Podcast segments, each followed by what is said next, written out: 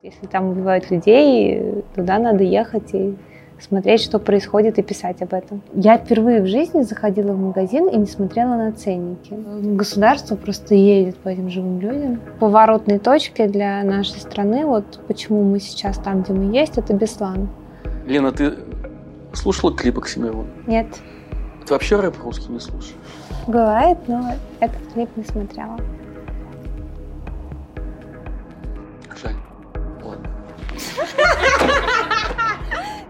Сегодня мы говорим со спецкором «Новой газеты» Еленой Костюченко. В этом выпуске упоминаются издания «Медуза» и «Важная история», а также журналист Роман Анин. Все они внесены Минюстом в реестр СМИ, выполняющих функции иностранного агента.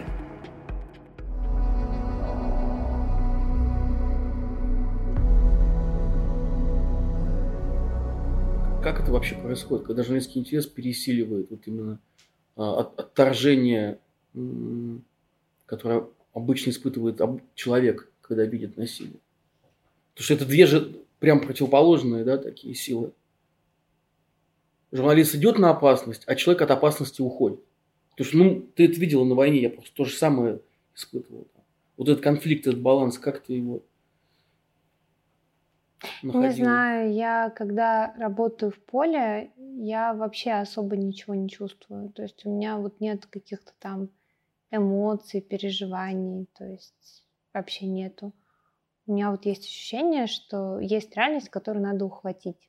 Вот э, запомнить там все, все, что можешь запомнить. Вот. Поэтому я не могу сказать, что я как-то вот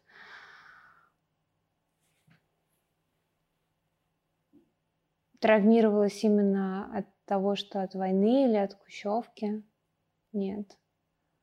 Ну, хотя какие-то вещи, ты их помнишь потом спустя много лет, они иногда всплывают время от времени. Вот. Или там ты начинаешь что-то там разлюбила, например, не понимаешь, почему ты это разлюбила, а а потом отматываешь, оказывается, что это сцепилось с каким-то военным воспоминанием какой-то, что там сломал. Карандаш? Такой напряженный просто момент, что я Да. Вот. Ну да, такое бывает. А это реальная история, что ты что-то разлюбила в связи с войной? Мгм. А что? Короче, да, вот я не люблю теперь лобби больших отелей. Почему? Ну, иностранные журналисты таких независимых взглядов в Донбассе, в Донецке жили в основном в гостинице «Ромада». Вот. Я в этой гостинице никогда не жила, но у меня там бывали встречи. И я ехала после того, как замкнулся Дебальцевский котел, я вернулась, у меня была встреча в гостинице. А в Дебальцево я попала...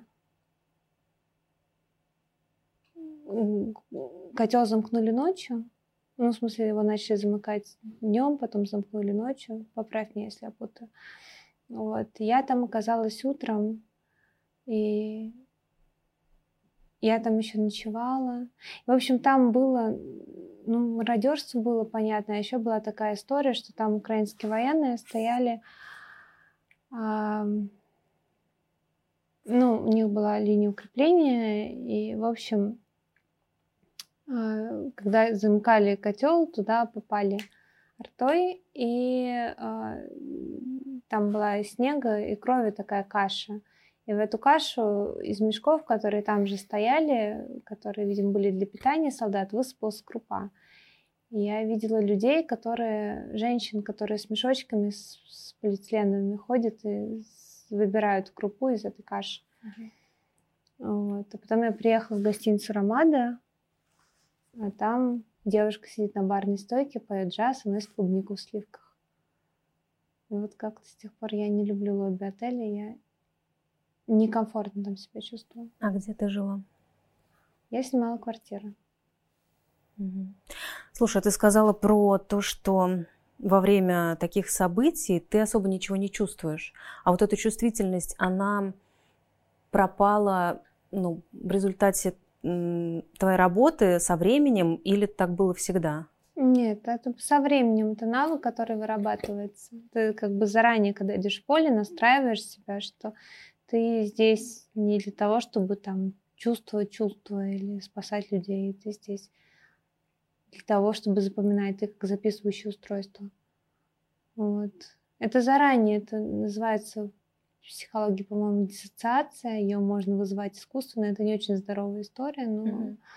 мне она помогает. Mm-hmm. Ну вот когда я был на войне, как раз я был с другой стороны, mm-hmm. у меня было, конечно, желание. Почему тебя спросил? Потому что мной двигало, на самом деле, очень примитивное любопытство. Ну, примитивно в том плане, что очень м- простое, простое желание э, почувствовать, что это значит смертельная опасность в которой оказываешься ты, в которой оказываются другие люди, и как они это переживают. И вообще, что это значит столкнуться с этой опасностью, а, чтобы лучше понять, что такое война. Вот, а, ну, я, во, я в книгах это читал, у него того же самого Хемингуэя это гораздо более написано романтичнее и красочнее, чем, да, да, чем на самом деле. Там, конечно, есть эти образы, типа война это разбросанные бумаги и с, э, э, слетевшая обувь у солдат, да, там есть вот такая у него такой пассаж. Но у тебя я в одном из интервью, у Кати Гордеевой, кажется, ты сказала, да, это было там, что война – это грязь. И вот как раз когда было Дебальцево, я тоже помню, что грязь была вообще везде. Везде была тяжелая техника, везде была грязюка. И я хотел тебя спросить, вот возвращаясь как раз к клубе отелям, ты понимаешь, что, ну, в принципе, а, война была очень разная. То есть мы, конечно, не были на войне в Чечне, но конкретно эта война, она была а, совершенно... М, она отличалась тем, что, да, были дорогие отели, в которых, прифронтовые, где можно было есть дорогую еду, и, и очень пафосную, и а, через километр была смерть простых людей от голода. А, про Чечню такого я нигде не читал. Вот. И тем не менее, мы эту войну описывали, мы там находились, а, и мне кажется, что мы в конце концов не смогли ее остановить. То есть она, конечно, остановлена, но а, эта война не кончилась, она продолжается. Вот у тебя есть ощущение того, что мы не сделали, не исполнили какого-то своего вот этого долга, и, и что вся эта грязь, которую мы там видели, она на самом деле перенеслась на всю страну, на всю Россию. Что вот это насилие, которое там, которое там а, родилось, оно было размазано впоследствии по всей стране, и мы сейчас, что мы сейчас видим, это во многом результат этой войны, которую мы не остановили. У меня есть ощущение, что мы не сделали свою работу, не делаем, потому что война идет, а мы не там. А... У меня нет ощущения, что именно Донбасс стал поворотной точкой для страны. Мне кажется, что поворотной точкой для нашей страны, вот почему мы сейчас там, где мы есть, это Беслан. Вот. А Донбасс это уже следствие. А что в Беслане? Почему Беслан?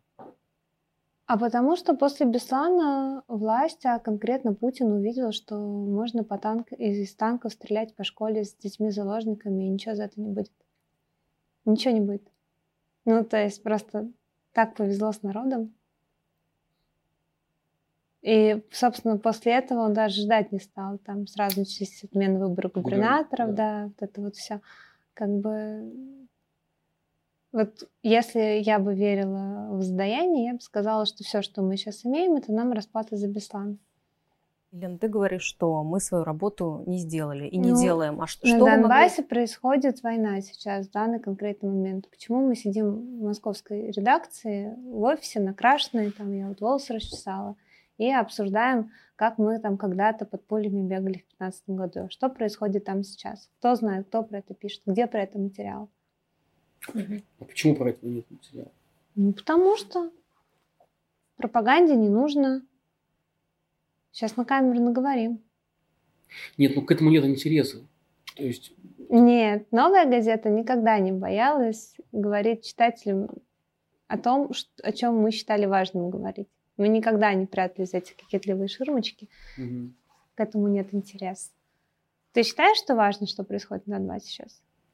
Я считаю, что важно. И иногда эти материалы появляются, но они, конечно, не собирают такого количества просмотров и такого интереса читательского.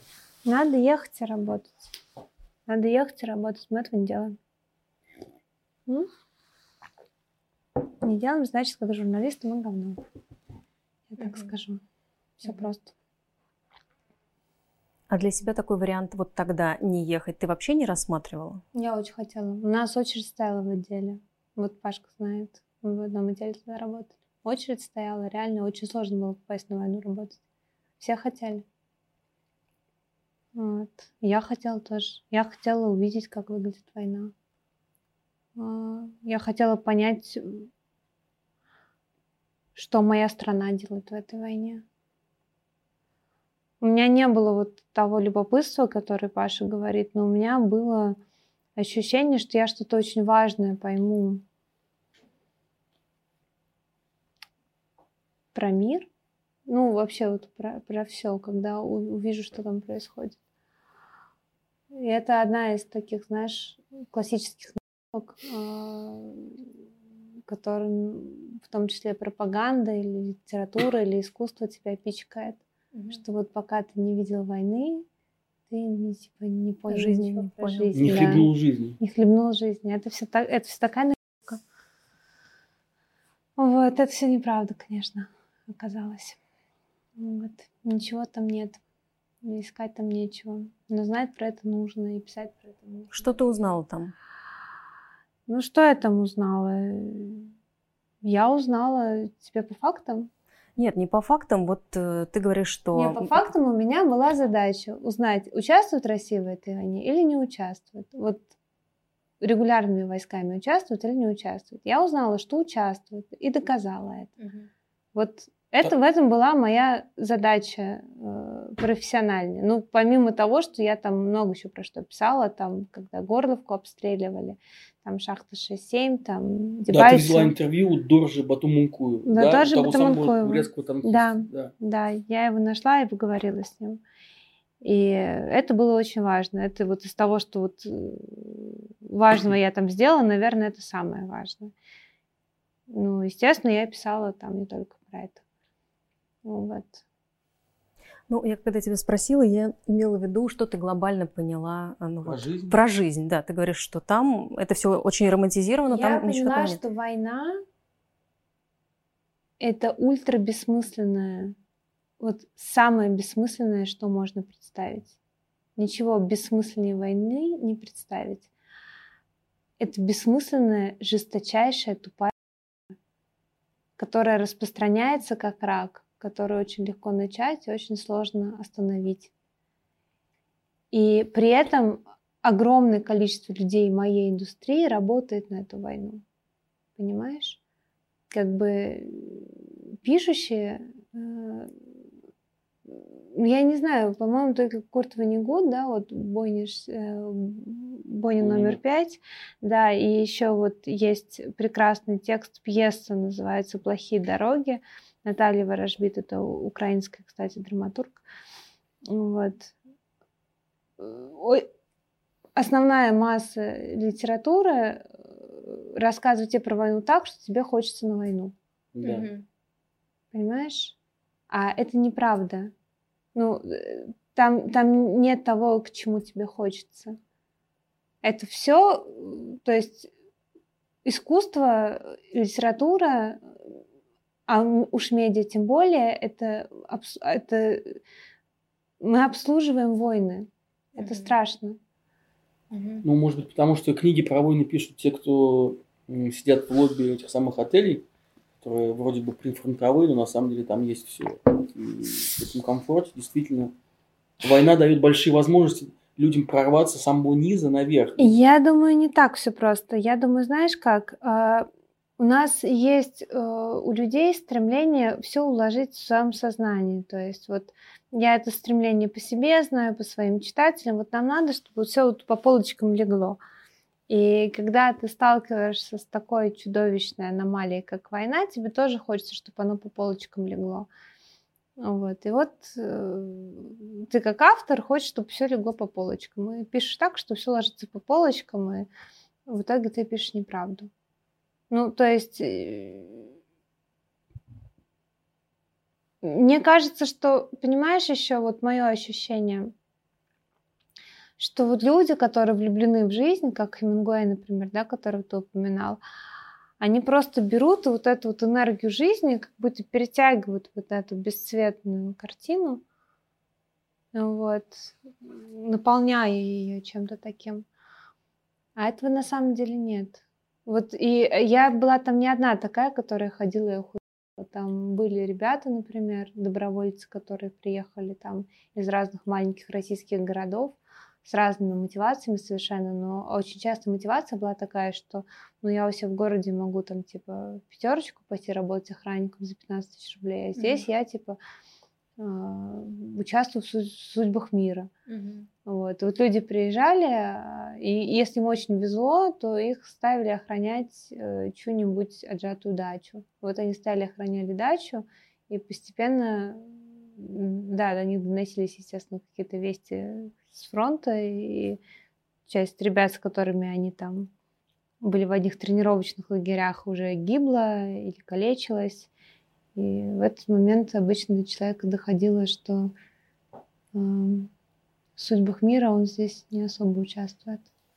А у тебя было ощущение, что тебе угрожает реальная опасность, что вот смерть, она очень-очень близко? Ну да, конечно. Ну, в смысле, да. Ты знаешь, почему это очень интересно? Это, оказывается, несознательное ощущение. Не то, что ты вот э, думаешь, вот, смерть моя близка. У меня первый раз это был на третий день. Я шла по Горловке, и там стоял эм, фонарный столб, и его пробило насквозь осколком. То есть там была дыра такая, вот где-то на уровне моего живота, размером с кулак. Я шла, а я была ну, так тепло довольно одета, и я иду мимо этой дыры, и я чувствую, как мне сквозит. То есть как будто, вот знаешь, вот холодный ветер вот сквозит вот мне вот прямо в бочину через этой дыры. Я такая думаю, что за спецэффект, короче. Дальше иду. И потом, через некоторое время, я начала как бы чувствовать. То есть я шла, и вот все вот эти вот дырки, знаешь, вот где что летело, куда что не долетело.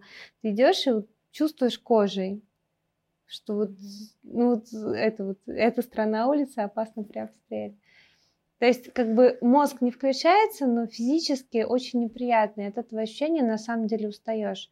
То есть вот мне кажется, что две недели, ну это такой международный стандарт, что журналист может работать на войне две недели. Мне кажется, это близко на самом деле к, к правде, даже 10 дней, я бы сказала. Потому mm-hmm. что на десятый да. день уже, уже, короче, надо домой. Вот. И я помню, как я приехала первый раз и шла по своим текстилям. Я в текстильщиках жила тогда. И, ну, текстильщики от текстильщики. И идешь по текстилям, а тут еще вот этот московский январь, вот это вот жижа всюду. С, с неба там то ли вода, то ли снег, то ли что. Ночь. А я иду, мне так физически хорошо, мне так прет просто. Потому что вот не чувствуешь, перестала чувствовать вот эти вот все а, я эти, наверное, потом еще полтора года чувствовал. И у меня было какое-то физическое отторжение именно от громких звуков. Mm. Не отторжение, а напряжение. Вот. И, наверное, я только буквально год два назад более-менее отошел. Знаешь, я хотел тебя спросить. А, э, Политковская в, была в программе у Соловьева, которая сейчас у нас переобулся в Славиной, поймет, как, как, как, как его назвали, по-моему, орган, да, что я это сказал. И это было в 2003 году, программа «Смотрите, кто пришел», но дело не в этом. Он, до того, как он переобулся, да. Естественно, до, угу. до, до того, да. И он ее спросил, вам угрожают? Вы не боитесь за свою жизнь? И она ему сказала, ответила, что угрожают всем. Да, каждый боится. А что делать? За свою жизнь не боитесь? Извините, я понимаю, что это довольно странный вопрос, обращенный к вам, так как сколько лет ну. вам угрожает, по-моему, не угрожает никому же. Нет, ну каждый боится. Ну, И тем не менее все равно... А, а что делать? А, я хотел тебя спросить, немножко переначив вопрос. Где та граница страха, которая может тебя остановить в твоей работе? Пока я ее не встречала. Но я планирую детей, и, возможно, как говорит моя мама, по крайней мере, что дети все меняют. Вот я хотела спросить, дети все меняют? Дети все меняют. А у тебя уже был ребенок, когда ты оказался в Донбассе? Нет, он появился в тот год, когда я понял, что я больше туда не поеду. То есть я, наверное, понял, что, скорее всего, я больше не поеду, и позволил себе завести на семью в прямом полноценном смысле с детьми. Но и ты был уже женат. Я был женат. Как тебя супруга... Как тебя супруга отпускал на войну? Она отпускала плохо. Но она понимала, что меня не удержать, и она мне благос... ну, не благословляла, но ждала. И делала все, чтобы я, для меня это было комфортно. И я, э, конечно, очень попортил ей нервов, и о чем на самом деле очень сильно переживаю уже, потому что я поступал на самом деле эгоистично. Когда у тебя есть близкий человек, ты уезжаешь в командировку, с которой ты можешь не вернуться, а таких ситуаций у меня было несколько там на войне. Я понимаю, что для меня это одно, в какой-то степени цинично, но это какой-то опыт. И, как, э, и что-то ценное для меня, а для нее это стресс и непонятное, непонятные вообще нервы. Ради чего? Ради, ради непонятно чего. Паш, ну она же знала, за кого она замуж выходила. Так говоришь, как будто она там, я не знаю, прикована к тебе. Типа, что она всегда может пересмотреть? Ну, она всегда может встать, сказать, Паша, иди на короче, уйти. Ну, я этого очень сильно не хотел. И она мне этого не сказала. Если бы она сказала, я бы, конечно... Ну, вот э, э, э, этим... Ну, хорошо, жена... Ну, а мама? Вот мама твоя, она знала, что ты поехала на войну? Да, я ей сказала. Но я ей сказала в последний момент. У меня у мамы есть такое странное свойство, никак не объяснимое, но, к сожалению, много раз мной проверенное. А, если ей очень не хочется, чтобы командировка не состо... ну вот чтобы она состоялась, вот ей прям не хочется, угу. командировка сорвется. А, у меня много раз так было. Поэтому я ей про свои командировки говорю, когда уже а, сижу в Аэроэкспрессе. Вот mm-hmm. на этот отрезок времени ее магии не хватает, а как бы на более длительные, к сожалению. Слушай. Хер, куда уедешь. Вот. Э, и, в общем, э, я поехала уже в самолете, по-моему, уже даже сидела. Еще сковала ей звонить. Звонила ей.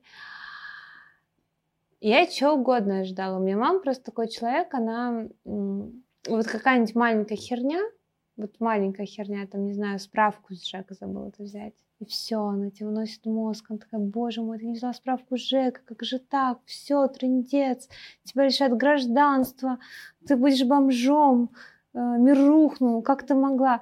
А тут я ей звоню и говорю, что я еду на войну. Ну, я не так, конечно, сформулировала как-то там, что типа, ну, понятно было все равно, куда я еду. И она так очень спокойно говорит, Лен, а, ты, пожалуйста, напиши мои контакты на бумажке, вложи бумажку в паспорт. А паспорт положи в куртку, не в сумку как-то обычно, а в куртку, вот в нагрудный карман. А еще тебе нужно будет добыть жгуты и антибиотики. И лучше бы это попытаться сделать в Москве, потому что там это, скорее всего, дефицит – и, пожалуйста, а, не езди на военных машинах, держись гражданского транспорта, больниц. Там всегда тепло, есть вода. И постарайся мне иногда писать смс, если будет связь. Ничего себе инструктаж. А... Она где-то это прочла. Откуда, откуда столько информации? Да. Ты знаешь, она из того поколения, а, которое всю жизнь ждала, что придет война. Да. Поэтому она все-все обдумала заранее. Та ситуация, то есть картинка дочь ходит на войну, у нее в голове уже была. То есть она мне да, пожелала удачи, повесила трубку, очень мужественно держалась. Вот. Слушай, ну вот получается, что мы жертвуем своими близкими в какой-то степени, потому что, ну, жена от нас э, не может уйти по каким-то причинам. Ну, почему? Или не хочет. М- мама точно не может от нас уйти. Мама не может от нас уйти. Ну, слушай, такая жизнь, мы делаем свои выборы, они делают свои. Моя мама, например, после того, как я пошла, когда поехала на войну работать, она не читала новую газету, по-моему, года четыре. Просто не хотела знать ничего, что я пишу, даже близко. Угу. Вот. То есть она так э, хладнокровно тебе рассказала, что надо сделать, но при этом вот... Э, перестала, перестала, да. Читать. Ну она, да, она у меня замечательная. Она понимает, что если там истерить, э, истерить, то я, может быть, в нужный момент буду не собранная, у меня будет меньше сил и меньше внутренней ясности какой-то, и это может плохо закончиться. Поэтому она никогда мне вот с работой не выносит мозг. Угу. Куда бы я ни ехала, что бы я ни делала. Я не всегда рассказываю, что я делала. Вот я помню, что я, кстати говоря, вот в Дебальцево, я когда ехала, у меня было четкое ощущение, что ну, вот, что я могу не вернуться. Ну, ты помнишь, какой там был замес. И я и не стала говорить про Дебальцево. Я ей что-то соврала, по-моему, первый раз в жизни. Я сказала, что я в Ростове, по какой-то сельскохозяйственной теме. Зачем же еще ехать в Ростов? Ну да, да. И ну, она... она должна была все понять.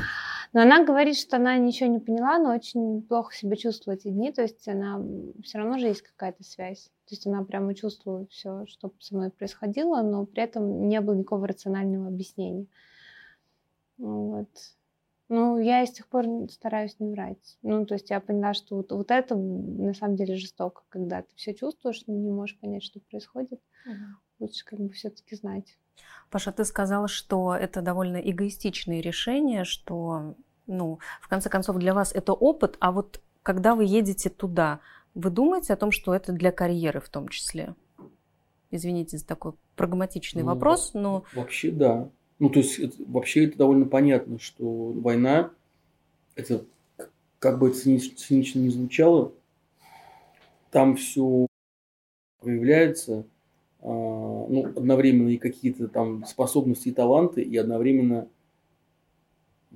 вся какая-то твоя изнанка и твои отрицательные качества в том числе. Но и это, конечно, это самый быстрый способ чего-то чего добиться для всех. Там, а для, для каких-то там, для Моторола, я не знаю, Гиви, вот это самые такие выразительные примеры, да, для каких-то людей, которые в чем-то в чем-то сильны, и они могут, э, и, это, и их сила может их подбросить очень высоко. Ну а для журналистов? И журналистов тоже так же. Там же все быстро происходит, все динамично. Там нет такого понятия, как источники. То есть это есть, конечно, но там а, все происходит здесь, сейчас, в моменте. Ты можешь добраться, поговорить просто ценой да, жизни, ну, как бы рискуя с э, безопасностью. И если ты идешь на риск, то ты добиваешься а, каких-то задач. Ты находишь людей, находишь э, источники, все получается. Лена пошла в а, госпиталь военный, пробилась, несмотря на риск того, что ее могут схватить взяла интервью у этого бурятского танкиста, который ей все рассказал абсолютно чистосердечно. Кто он, что он, включая свой, там, свои военные документы. Угу. Для тебя это тоже про карьеру в значительной степени? Или... Ну, ты знаешь, журналистские карьеры это такое странное понятие. Ну, как бы есть, точнее, как есть э, горизонтальная карьера, как говорят, есть вертикальная карьера. Вертикальная это вот э, то, что у нас Паша выбрал. То есть сначала ты журналист, потом ты становишься продюсером, потом заместителем главного редактора, потом главным редактором, потом правишь вселенной.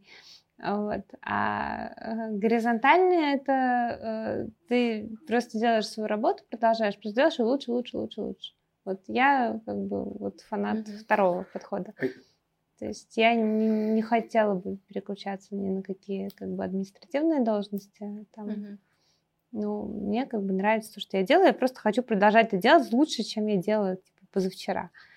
Вот. А вот э, уточняющий сразу вопрос. Ты говоришь, что да, это там про карьеру в том числе. А что каждому из вас дала эта война в карьерном плане? Ну, честно говоря, она дала очень много. И, с одной стороны, в этом неловко признаваться, потому что это для многих это действительно болезненный опыт. И для меня это в том числе. Но я оттуда вышел с э, невредимым, если не считать какие-то травмы психологические. Но я просто понял, как э, нужно работать с людьми и как относиться к людям. На самом деле понял очень все не совсем правильно. Я людей перестал любить, кстати говоря после этой войны. И только, наверное, года два назад я понял, как это неправильно, что это совершенно... Я избавился от этого вот этого, от этого, от этого токсического вот этого восприятия мира. А, но для работы это, это дает очень много. Дает понимание, дает контакт, дает а, определенную там, репутацию, реноме. Ну, то есть это все очень такие вещи, которых ты на самом деле не думаешь, когда ты едешь на войну. Правильно? Ты же об этом не думаешь. Ты едешь на войну, не думая, э, что, что ты напишешь какой-то там материал, ты думаешь о том, как, что ты увидишь. Ну, естественно, и о том, что в итоге получится.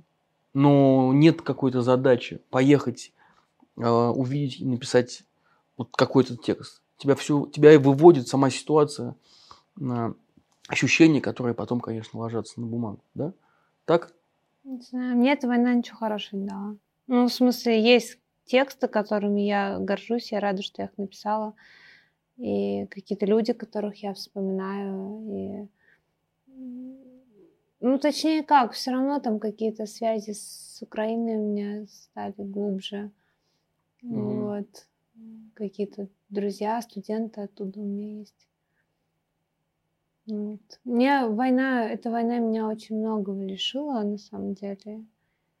Я из-за этой войны не смогла попрощаться с близким человеком, когда он умирал. У меня была ситуация, что я вынуждена была уехать из России ненадолечко из-за текстов, которые выходили из моих. Вот. И пока я там сидела, человек умер. И это, конечно, тяжело. Я тебя хотел спросить, вот как раз про это. Ты, у тебя был момент, момент или момент, когда ты понимала, что ну, твоя жизнь как, как человека, как просто физического лица важнее, чем журналиста Лена Костюченко. Ты когда-то пыталась отделить эту, эту сущность, да, профессионально? Не, я не отделяю. Я не отделяю. Ну, то есть это тоже я. Ну, то есть... Ну, ты себя без работы вообще представляешь? Без этой работы? Ну, могу ли я представить себя без ноги? Могу. Вот. Могу представить себя без ноги, могу себе представить без двух ног, могу себе представить без новой газеты. Ну, мне работа очень важна, как бы не только вот что я делаю, как я делаю. Это много говорит про то, какая я. Это не дает смысла. Вот мне без смысла тяжело жить. Вот я как-то пожила, попробовала, без смысла очень тяжело, неприятно. А с работой смысл всегда есть. То есть для меня это способ проживать мою жизнь. Те как бы, там, не знаю, мои там человеческие, ну, это можно назвать особенности, это можно назвать уродство, это можно назвать как угодно, а, они мне помогают в этой работе. То есть я здесь себя чувствую на своем месте. Хотя, конечно, не просто на этом месте находиться. Ты сказал про смыслы. В чем ты видишь смысл своей работы? Писать истории, делать, э, увидеть, ну, как бы э, переводить реальность в текст. А зачем? Чтобы был текст. Внезапно, да.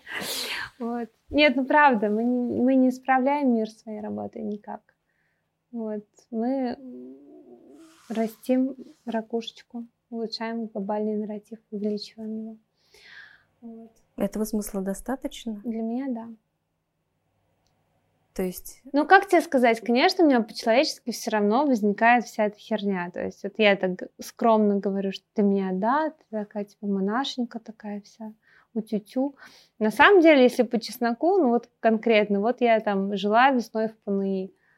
Меня там так за эти две недели разбомбило, что я вот текст написала, я до сих пор спокойно жить не могу. Ну вот правда, мне неспокойно, потому что у нас в стране существуют концлагеря за бюджетный счет. Я теперь точно это знаю, потому что в одном из этих концлагерей я две недели жила. Вот точно знаю, что есть концлагеря за бюджетный счет.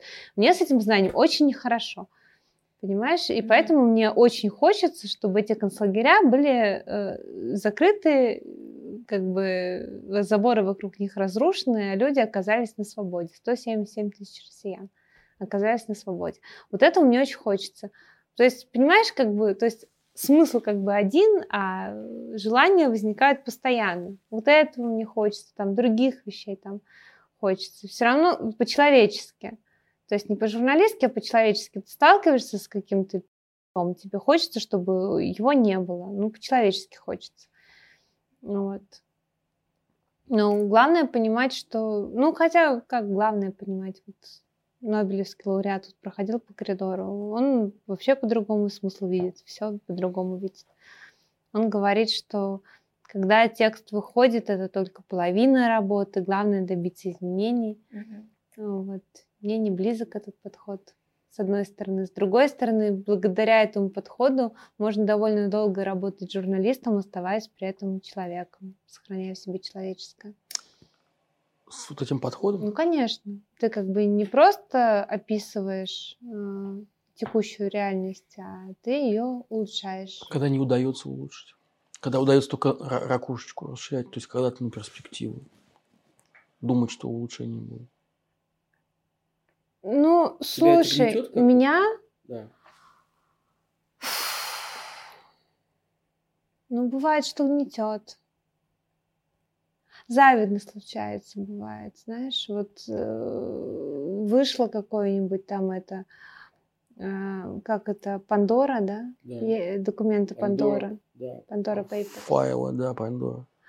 Вот. И смотришь там, где-то там этого сняли, где-то там расследование, где-то там того всего, короче. Ну, какая-то движуха происходит. Mm. У нас выходит Песков и говорит, типа, ничего не знаем, какая-то херня вышла, комментировать не будем, разбираться тоже не будем. Вот. Завидно. Ну, то есть, конечно, приятно, когда ты что-то напишешь, и потом все раз и поменялось. У меня было такое пару раз в жизни, я помню это чувство, это очень приятно. С другой стороны, а работать же... Ну, не знаю, вот, например, Ахтырка, да, ага. про Антона Сачкова. Ну, то есть, это история, когда... Там, правда, с опозданием это было, да? Ну, да, да. Вот, ну... На год? Ну, да. Ну и что? Главное, что сработало. Ну нет, я так на самом деле. Да не пытался синхронизировать. Слушай, а когда наоборот получается? А, вот у тебя был текст из красной зоны, угу. и там был заголовок. Этот текст вы, этот текст вы прочтете до конца. Ну, да под заголовок. И, наконец, наденете маски. Да. И с тех пор у нас уже какая-то Четвертая волна, получается? Нет, уже не четвертая, мне кажется. Ну, с тех пор еще две волны было, да? Год прошел с тех пор, да, это вот э, да. год назад. И у нас новый локдаун, никто не надел маски, ну, по крайней мере, до конца. Они все еще спадают с носа. А люди в этот локдаун э, все разъехались по стране и за границу.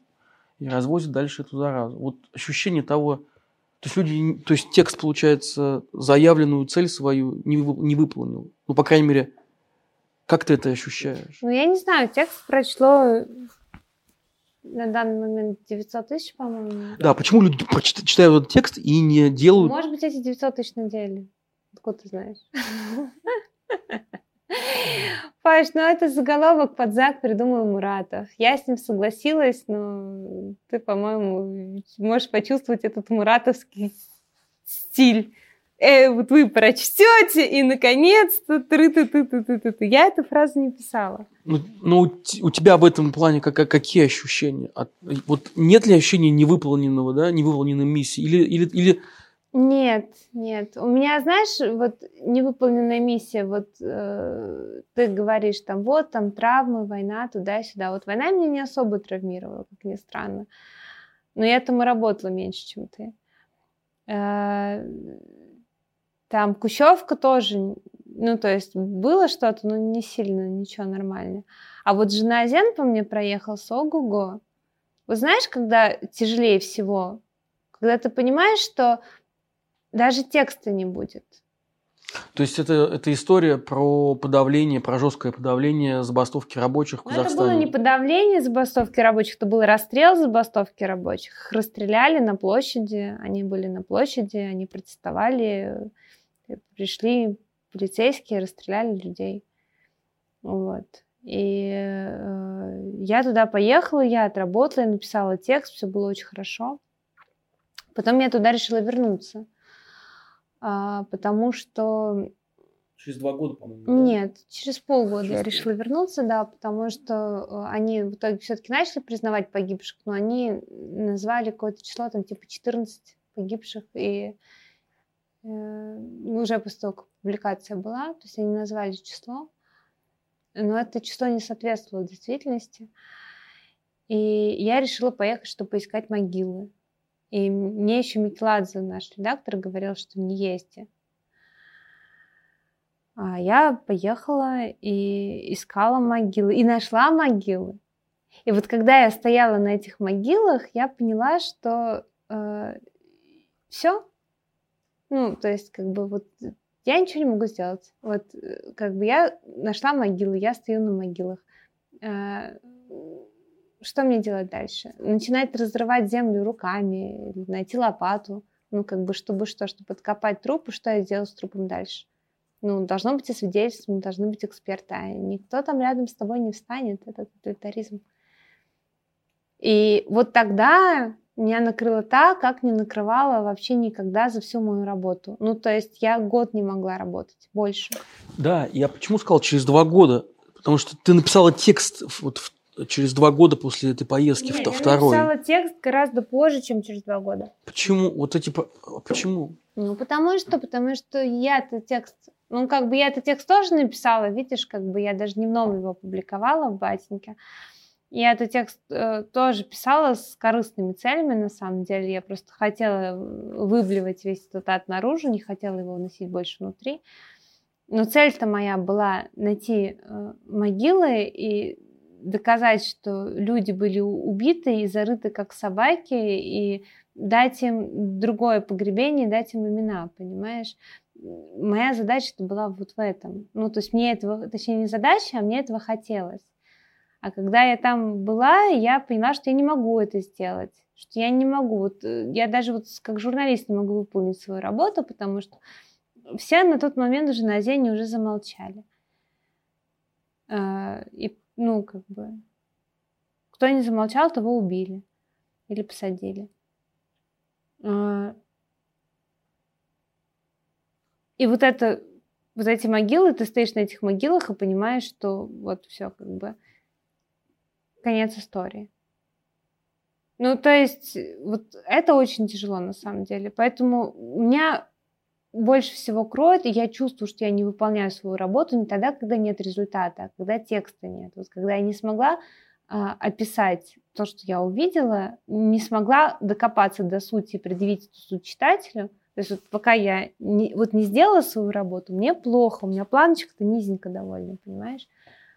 А если я это сделала, как бы, а ничего не изменилось, то это как бы не я в этом виновата, это виноваты читатели, которые прочитали и ничего не делают с этим, понимаешь? То есть я э, в плане морально-этическом я себя очень комфортно чувствую. Но эффект количества здесь не срабатывает, что ты пишешь одну, значит, э, статью, проводишь одно расследование, ничего не меняется, пишешь второе расследование, ничего не меняется, третье, пятое, десятое, там Песков вышел, сказал, что мы ничего не комментируем, ни на уровне там власти никакой реакции, ни на уровне общества никто там не вышел на улицы. Вот от этого всего не, не возникает ощущение опустошения какого-то, что это все действительно в, в холостую? У меня не возникает. Вот у ребят-расследователей я знаю, что возникает. Но это опять же как бы... Как возникает?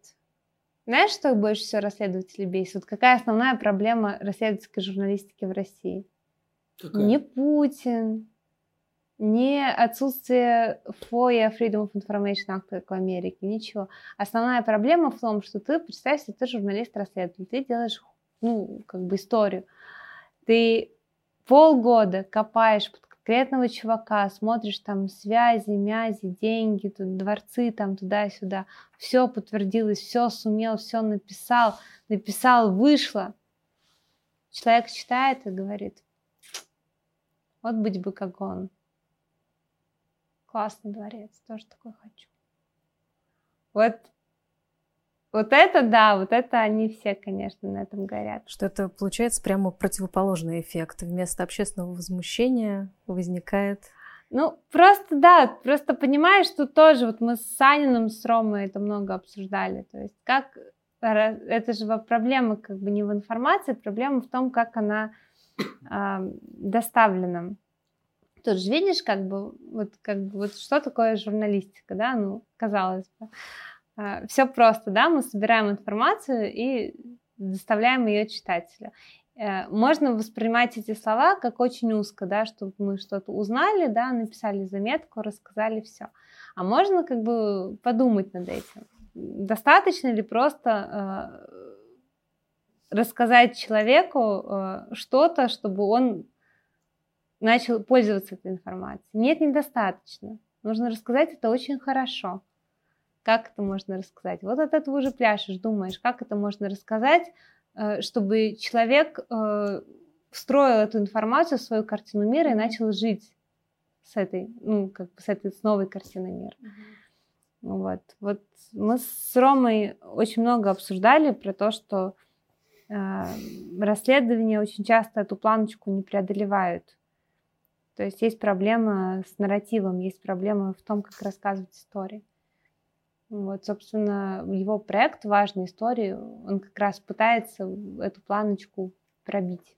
То есть, э, а, чтобы люди были, чувствовали себя вовлеченными в то, что происходит. То есть эти истории можно рассказывать как экшен, и тогда это одно восприятие, а можно это рассказывать, э, объясняя, как это влияет на нашу повседневную жизнь.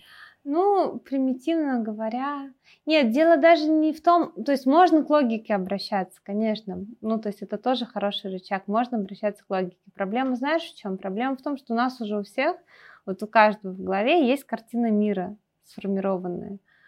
И все, что, всю информацию, которая ее как бы э, подтверждает, мы как бы берем.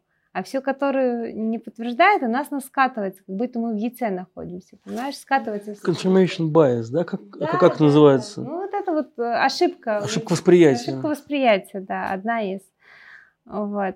И э, проблема в том, что если ты хочешь донести ну, людям рассказать что-то, что они не знали раньше, если это противоречит их картине, если это не противоречит их картине мира, что чиновники воруют, эта информация тоже ничего не изменит. Ну, как бы он просто подтвердил свою эту, что там чиновники воруют.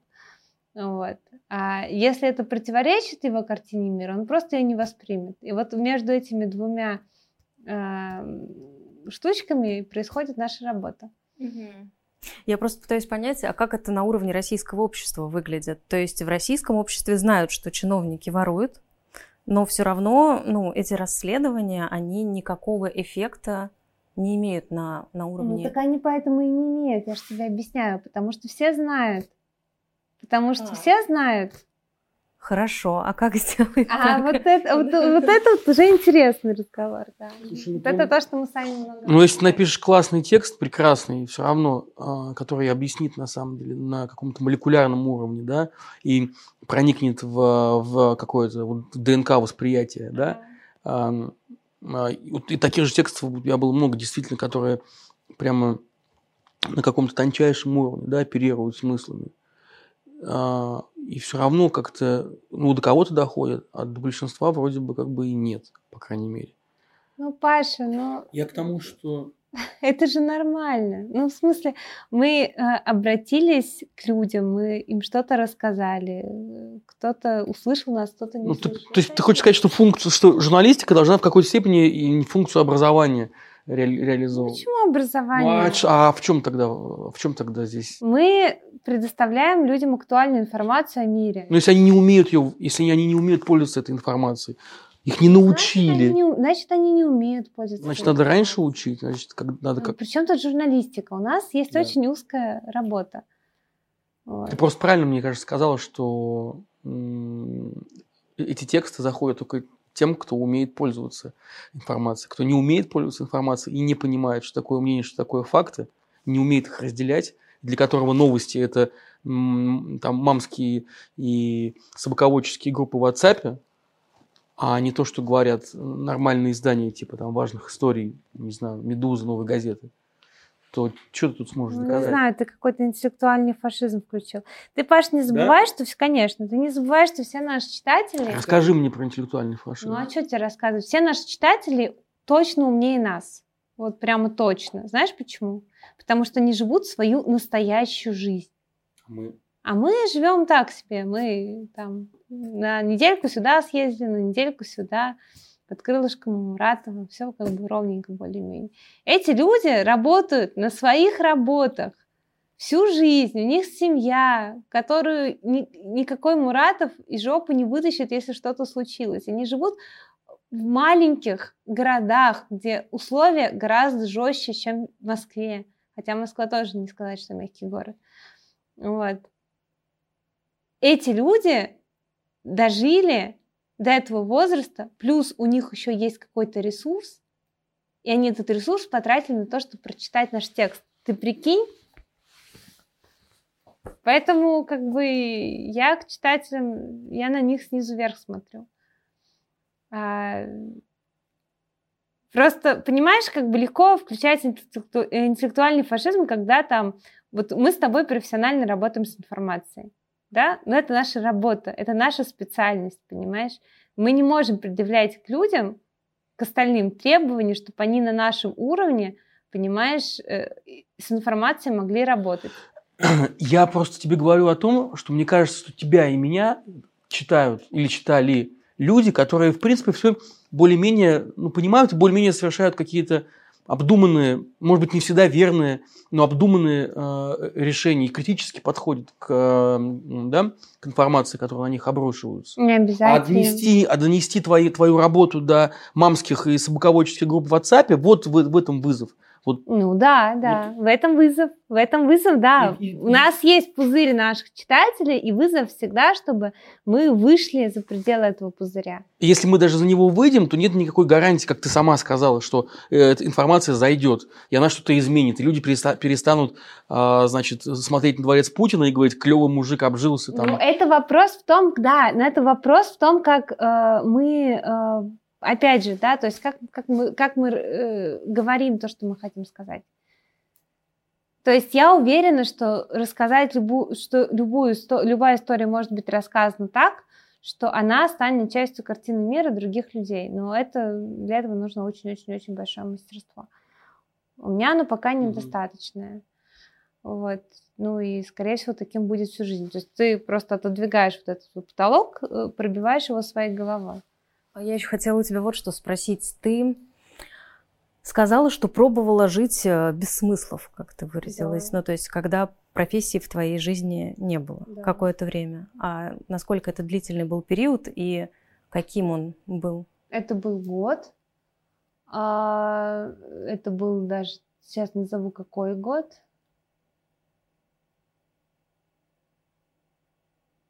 По-моему, 2018. Но я точно не уверена. Но суть, короче, в том, что у меня была травма головы довольно тяжелая, беслание. На меня было нападение.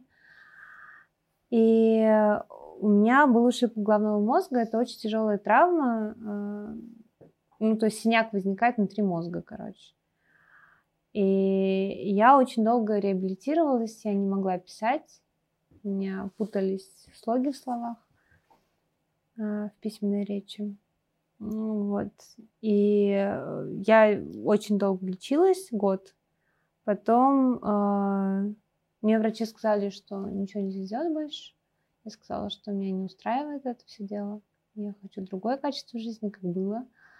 Вот. И врач сказал, что ну, в качестве такого, ну, не эксперимента, говорит, ну, есть такое, такая тема, что мозг хорошо восстанавливается в другой языковой среде, что если у вас есть возможность куда-то поехать пожить, а, где будет другой язык, то у вас вы будете выучивать новые слова, будут создаваться новые паттерны в мозгу, включаться новые. Ну, короче, я не, не понимаю, в чем там суть, но суть, короче, в том, что а, поврежденные участки мозга как-то обходятся, ну, обходятся вот этими новыми связями. Ну, короче, whatever. В общем, я поехала в Америку, а, я училась год, я училась на двух журфаках, и это был очень комфортный год. А, у меня было прекрасное общежитие а, с окнами, которые выходили там одна на статую, одно на садик и на колокольню. И колокольни в воскресенье колокола звонили. Столовая внизу, спортивный зал – два журфака, опять же, которые там все, пожалуйста, ходи на любые лекции, слушай, что хочешь. А, стипендия. А, все меня спрашивали, как ты, типа, вот на такую маленькую стипендию живешь в Нью-Йорке. А, я впервые в жизни заходила в магазин и не смотрела на ценники. То есть я впервые в жизни заходила, думала, ох, какая красивая рыба, куплю я ее. И у меня не было внутри вот этой калькуляции, могу ли я себе позволить сегодня кусок рыбы. Могу.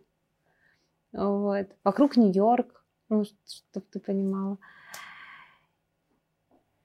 И все было очень классно. Где-то первые два месяца а потом я начала тосковать, и я не поняла, почему я тоскую. То есть я стала чувствовать какую-то пустотность. То есть вот день прошел, и что? И завтра будет еще один день такой же, и пускай. И была какая-то вот эта пустотность. Я в эту пустотность начала запис- запихивать всякие активности. Там я съездила на Burning Man, там еще куда-то. Ну, то есть вот но я поняла, что я хочу не развлечений, не лекций. Не лекций, вот, не, ну, то есть я хочу, я тоскую по смыслу. Вот я в этом смысле, конечно, очень Русский интеллигент.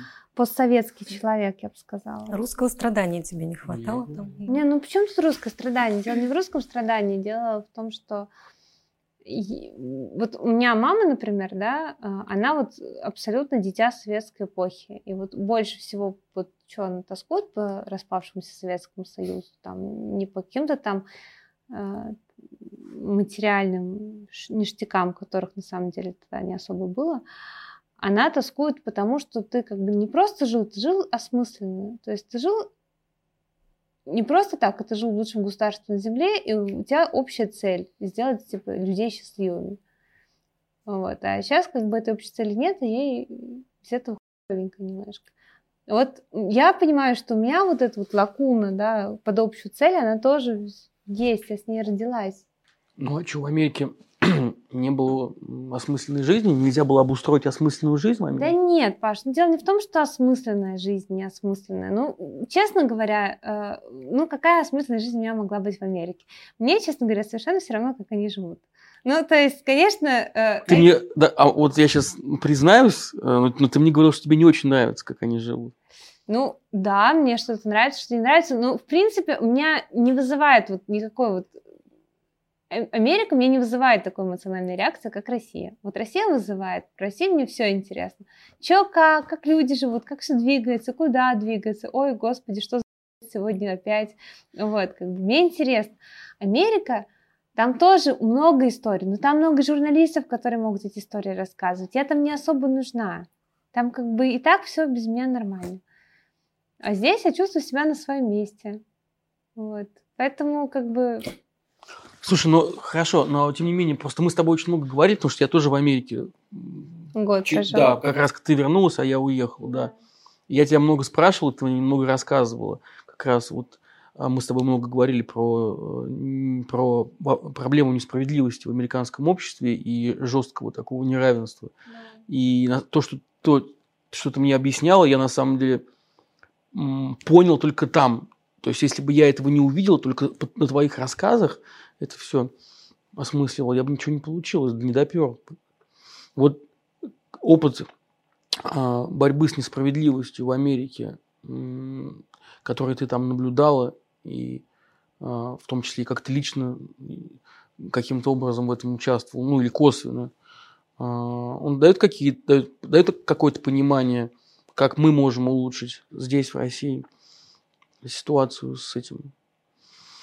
Ну, ну там есть дает, ущемля... понимание, дает понимание, что капитализм не панацея, а наоборот. Ну, то есть я очень сильно полевела в Америке, и как бы что теперь, живу с этим как-то.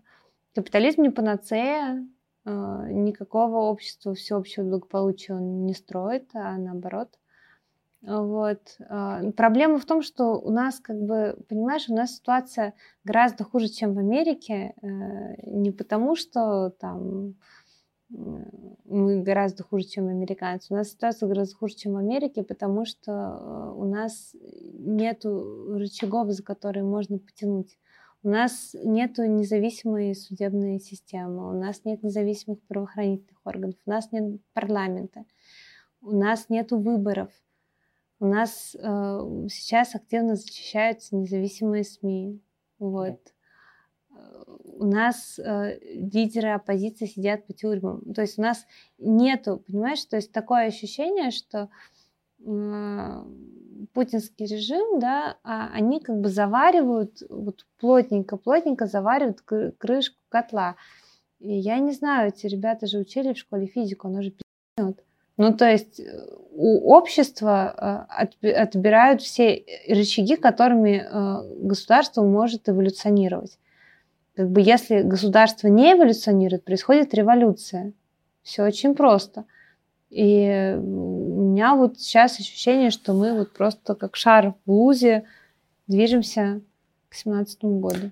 А вот это ощущение, что вот оно вот у тебя есть, вот это в какой-то ближайшей перспективе может произойти? Ты знаешь, не надо верить ощущениям репортера.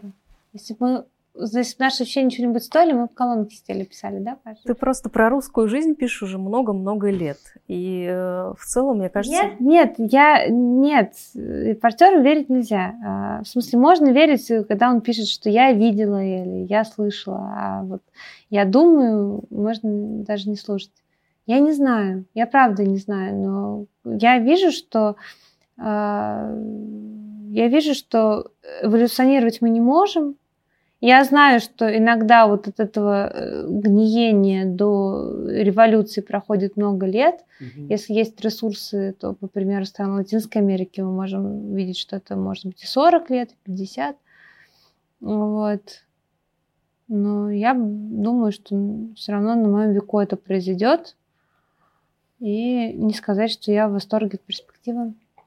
Ну, то есть, конечно, ну, любое лучше, чем то, что сейчас, можно сказать. Но на самом я просто видела революцию. Я видела революцию, как это выглядит. Это очень плохо выглядит. Это очень херово выглядит, революция. А у нас она не будет, не будет Майданом, понимаешь? У нас угу. будет месиво. Революция это примерно как и война. Вот это нет, нет, это не как война, это другая. У нее другая суть, мне кажется. Но это, да, это, это очень плохо выглядит. Я вот, моя первая горячая точка была, кстати, не Украина, а Каир. Угу. Когда там скидывали Мубарака.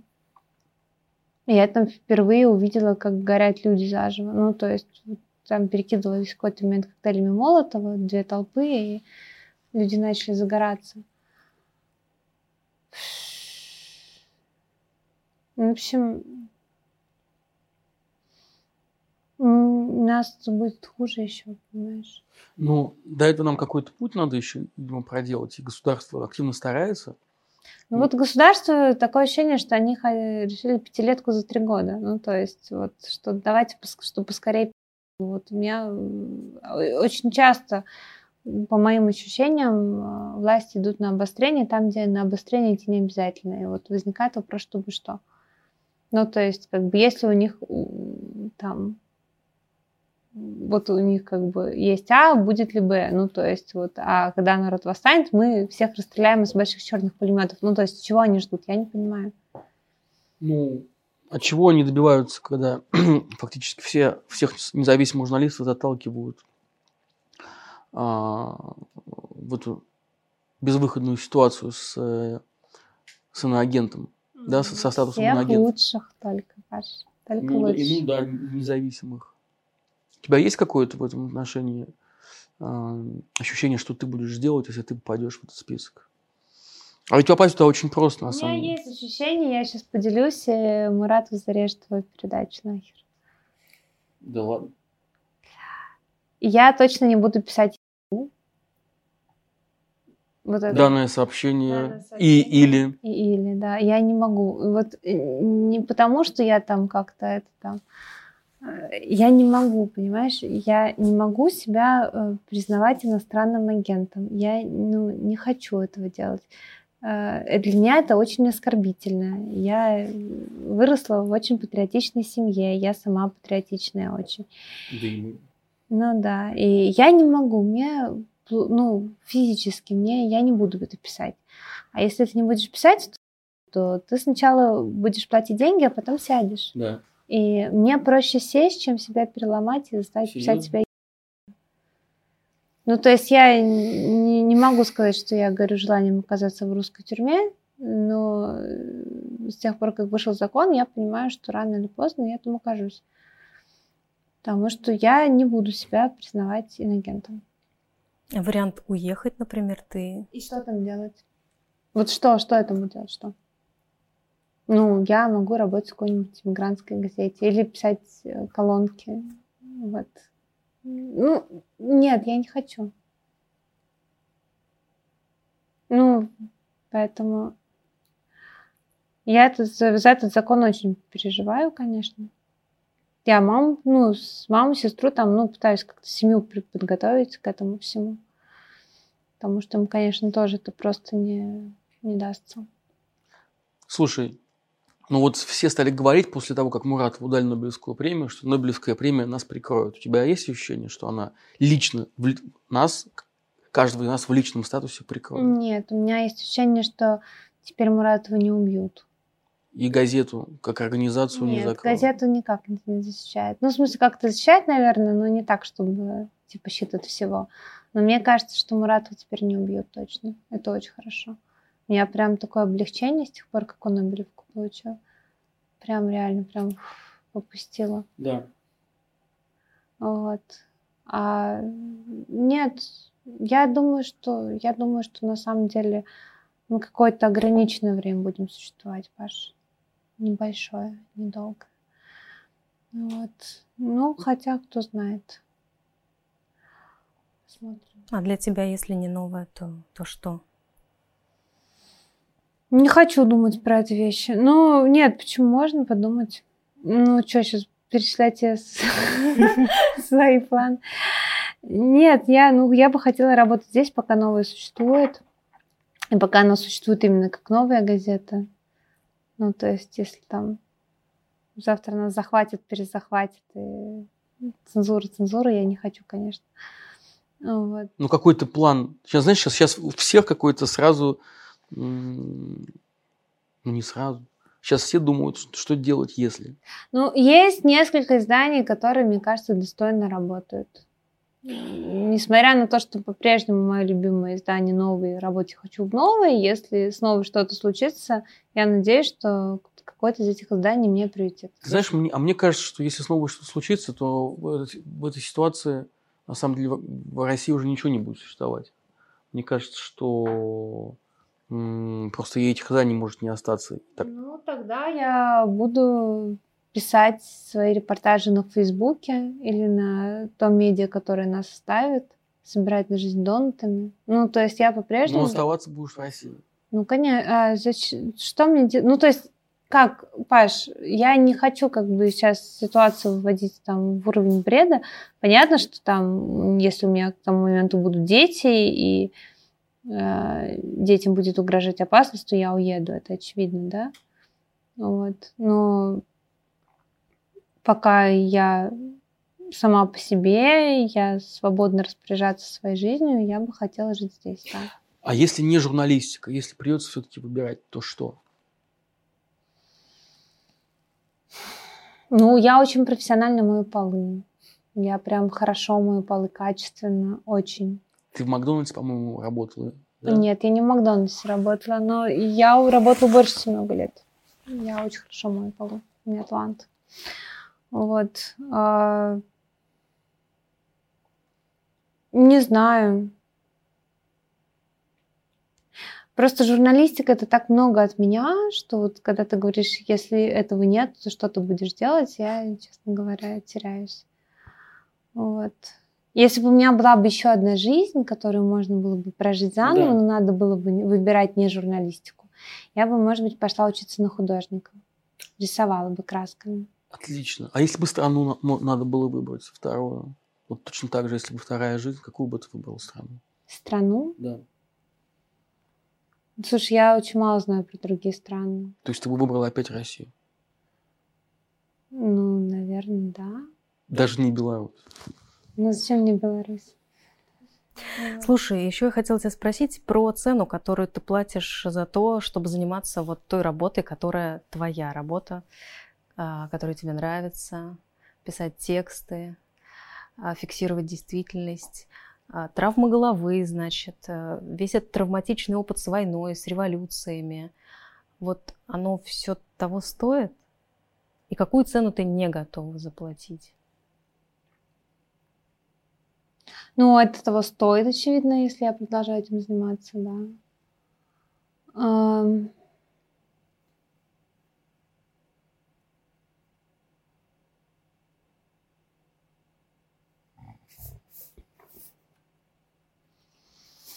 Не знаю, видишь, я придерживаюсь э, философии экзистенциализма, и я из тех людей, которые верят, что выбора на самом деле не существует.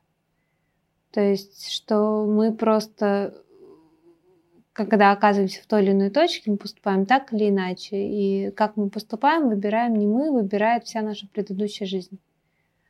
Ну, а потом уже мы рационально как-то придумываем себе объяснение, почему мы поступили так, почему мы поступили иначе.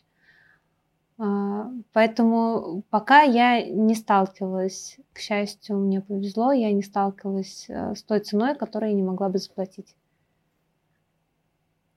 Надеюсь, что не столкнусь с ней.